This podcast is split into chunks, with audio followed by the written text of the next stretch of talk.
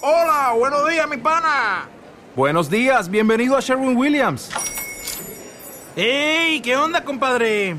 ¿Qué onda? Ya tengo lista la pintura que ordenaste en el ProPlus app. Con más de 6.000 representantes en nuestras tiendas listos para atenderte en tu idioma y beneficios para contratistas que encontrarás en aliadopro.com. En Sherwin Williams somos el aliado del PRO.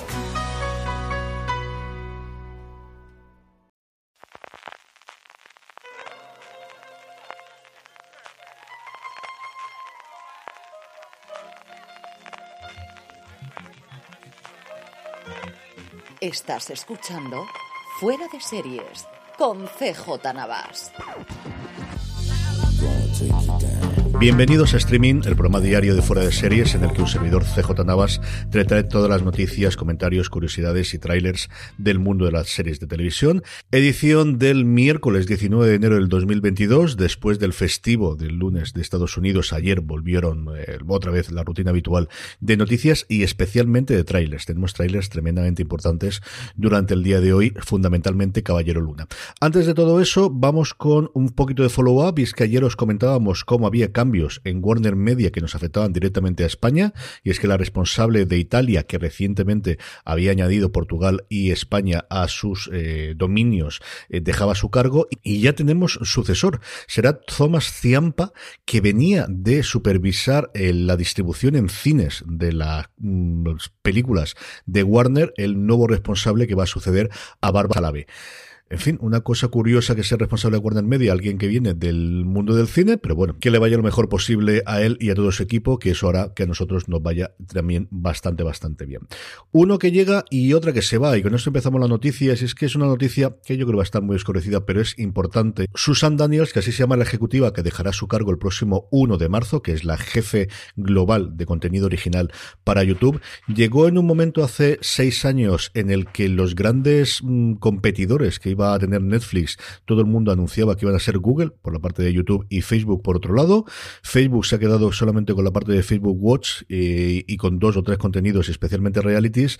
Y YouTube, que tuvo un grandísimo éxito con Cobra Kai, mm, todo el mundo lo interpreta a día de hoy o todo el mundo lo entiende a día de hoy que es una serie de Netflix. Así que en un universo paralelo, YouTube hubiese aprovechado el éxito que había tenido con Cobra Kai y hasta cierto punto el, el que había tenido con alguna de sus otras series. Yo siempre reivindico aquí Wayne, que es una pasada absoluta de serie. Si no la habéis visto, mm, vale muchísimo, muchísimo la pena.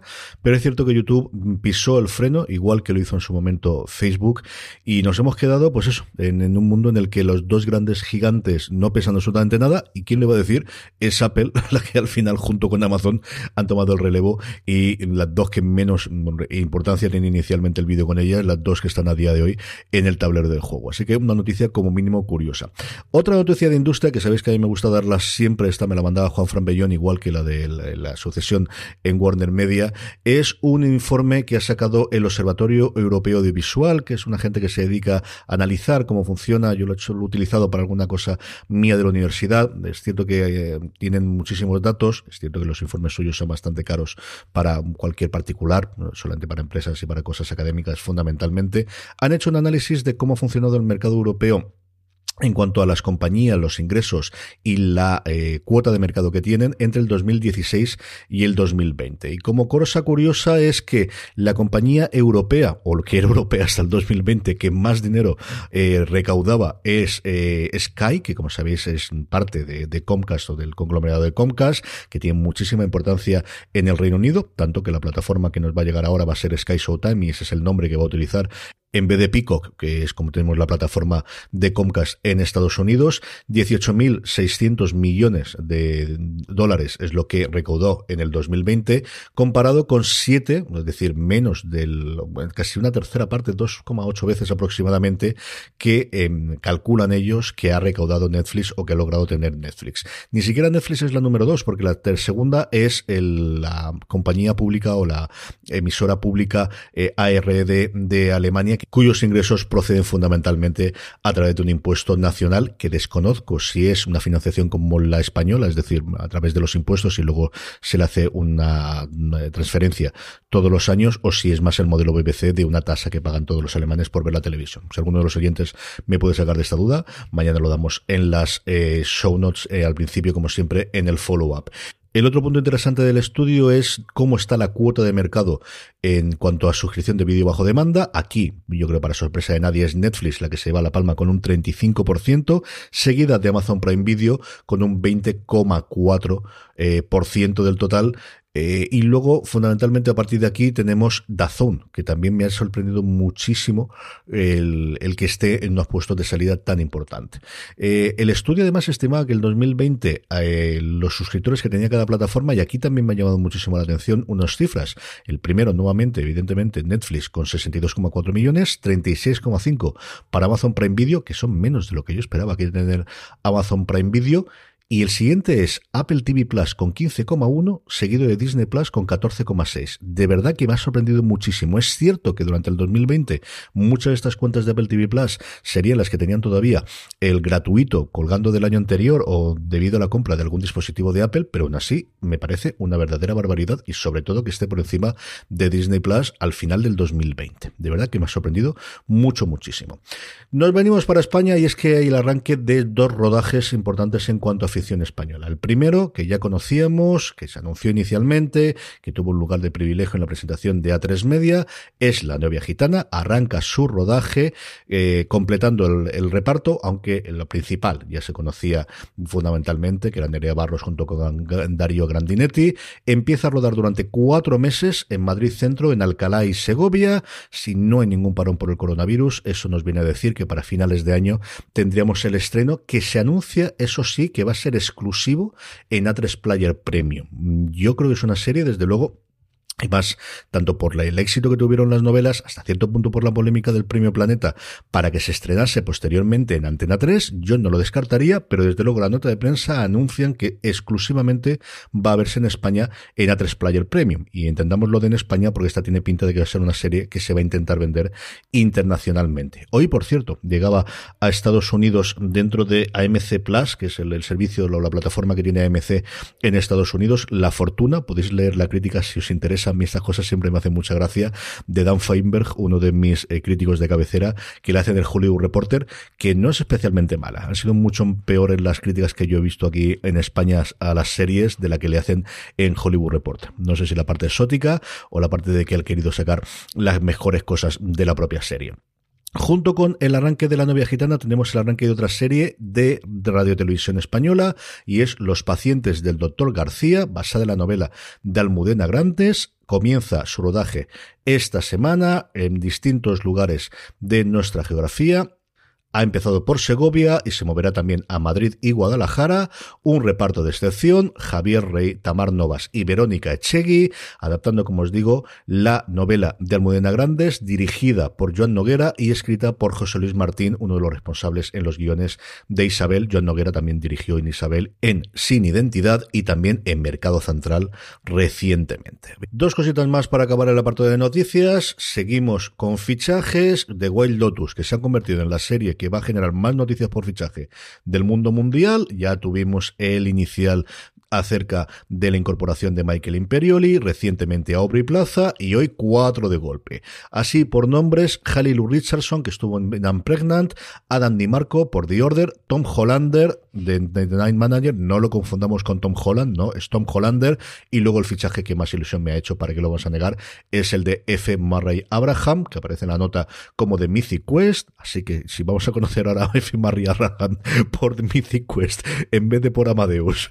o, o por algunas de las miles de series y de películas, ahora mismo, por ejemplo, de Americans, pues igual no estamos haciendo algo mal, pero bueno, siempre será evidentemente Salieri de Amadeus para la gente de mi generación y fundamentalmente la gente de una generación anterior. Y la última noticia que tenemos hoy es la fecha de estreno de The Voice Present Diabolical. Todo el mundo lo va a llevar Diabolical, pero hay que poner el nombre de The Voice delante, como es lógico. Esta serie animada en el universo de The Voice va a estrenarse completa sus ocho episodios el próximo próximo 4 de marzo, episodios de entre 12 y 14 minutos de duración, cada uno con su propio estilo de animación, así que muy rollo Love, Death and Robots, de, cada uno que vaya haciendo lo que quiera. Eh, nos dice la nota de prensa que revelarán historias inéditas dentro del universo de The Boys, que darán vida a algunas de las mentes más creativas y tremendamente brillantes del entretenimiento actual, como Aquafina, Garcenis, el, guionista original de The Boys, el cómic, Elliot Glasser y Lana Glasser, Evan Goldberg y Seth Rogen, como no, se van a perder es una, Simon Riasopa, Justin Roland y Ben Bayoth, estos son los responsables de muchas cosas, pero fundamentalmente Roiland por ser el creador de Ricky Morty, y Andy Samberg y Aisha Tyler, que esto me ha llamado mucho la atención, a ver qué puede hacer Samberg. Eh, si el listado se ha parecido de creadores interesantes, el de productores ejecutivos son cuatro líneas eh, de la nota de prensa, porque son todos estos, más la gente que hay detrás de The Voice, más un montón de más. Es decir, una verdadera animalada la cantidad de gente que a nivel de producción va a cobrar de esta serie. Como os digo, todos los episodios el próximo 4 de marzo, hasta que nos llegue la tercera temporada de The Voice, pues un aperitivo y algo que echarse a la boca. Trailers, como os decía, quizás la gran noticia del día es el estreno ayer por la noche, en medio del partido, bueno, partido, de la masacre que le hicieron los Rams a los Arizona Cardinals. Madre mía, cómo han ido los playoffs de, de fútbol americano. Solamente había un partido entretenido con polémica vital por en medio de todos los que se han jugado. El caso es que aprovechó Disney ese momento para estrenar el tráiler de Caballero Luna. Y lo que nos ha dado es lo que ya mm, de alguna forma podíamos entender aquellos que conocen sobre todo el personaje. Yo aquí, como siempre, pregunto a Juan Clemente, que es el que sabe de estas cosas, y lo que nos prometía alguna de las imágenes y de, y de alguno de los avances que teníamos en cuanto al guion. Es una serie mucho más del tono de C que estamos acostumbrados que el del tono Marvel, al menos inicialmente mucho más oscura. Es también, y esto es lo he leído en varios sitios y es cierto para recordar que es la primera serie de eh, eh, Disney Plus con un personaje de Marvel que no está basado en alguien que hemos visto previamente en las películas. Hasta ahora siempre ha sido coger personajes previos de las diferentes eh, del MCU y llevarlo a serie y ampliarlos a partir de aquí. Esta es la primera presentación formal de episodio. Tenemos a un Oscar Isaac interpretando a ese Caballero Luna y sus alter egos. Aquí ya estamos con la parte de, si es spoiler o no, pero al final el personaje tiene un eh, desorden de, personalidad y asociativa que nos presenta el propio tráiler.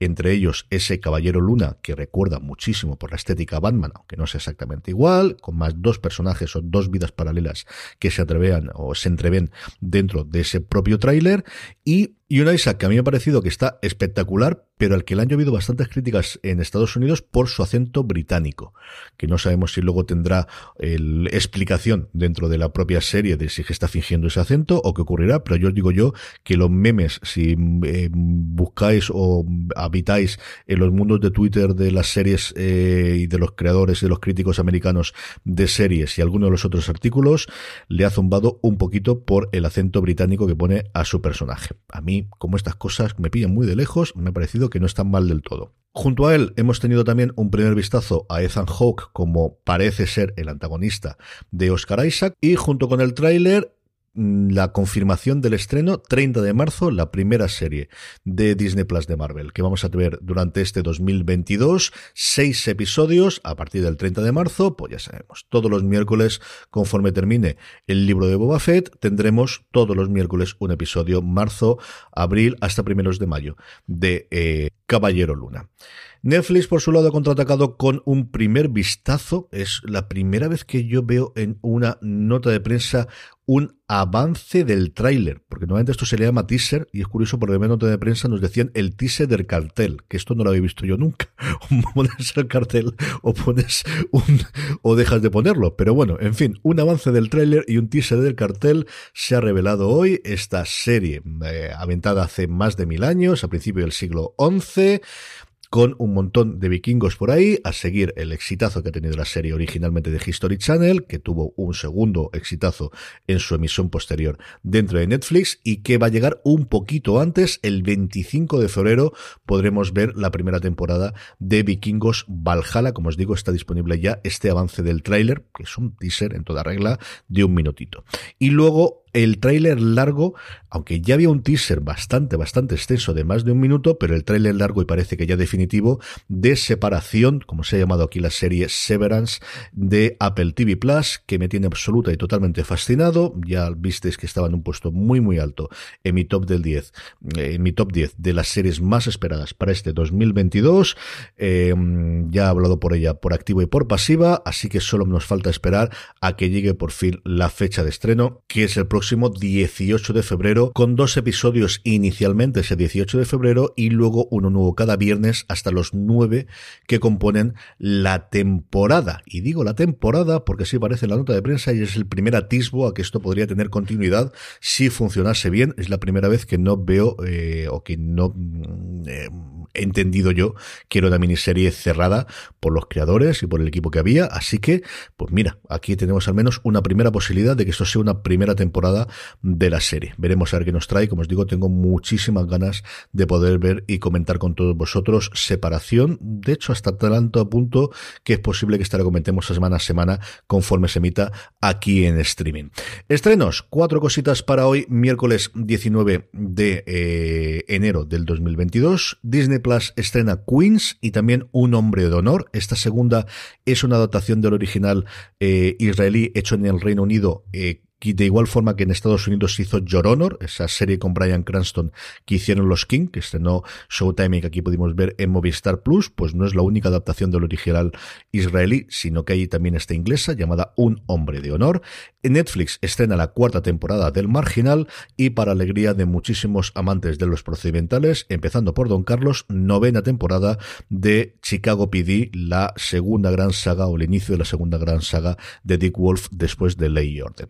Y terminamos con la buena noticia del día y es que ha habido una entrevista a uno de los productores ejecutivos de Yellowstone que nos dice que si todo va bien y no hay problemas con el coronavirus y con los rodajes, tendremos quinta temporada de Yellowstone en el 2022. Y es que David Glasser hablaba con Variety a cuenta de la nominación a los premios del sindicato de actores para el, elenco completo de Yellowstone, diciendo que por fin ha roto esa barrera que les separaba del buen recibimiento por sus eh, compañeros y también por parte de la crítica. La serie ya se veía mucho, ahora se ha visto todavía más, pero sobre todo ha roto ese eh, comentario y esa conversación en Hollywood y alrededores y aprovechaba para decir que, eh, por un lado, que esto no se va a acabar, que queda mucha mecha, que queda mucho carrete para poder hacerlo, que, y que mm, Taylor Sheridan, que como sabéis, escribe todos y cada uno de los guiones, no solo de Yellowstone, sino también de 1883, también de Mary of, of Kingstown y también de todas las series que él al final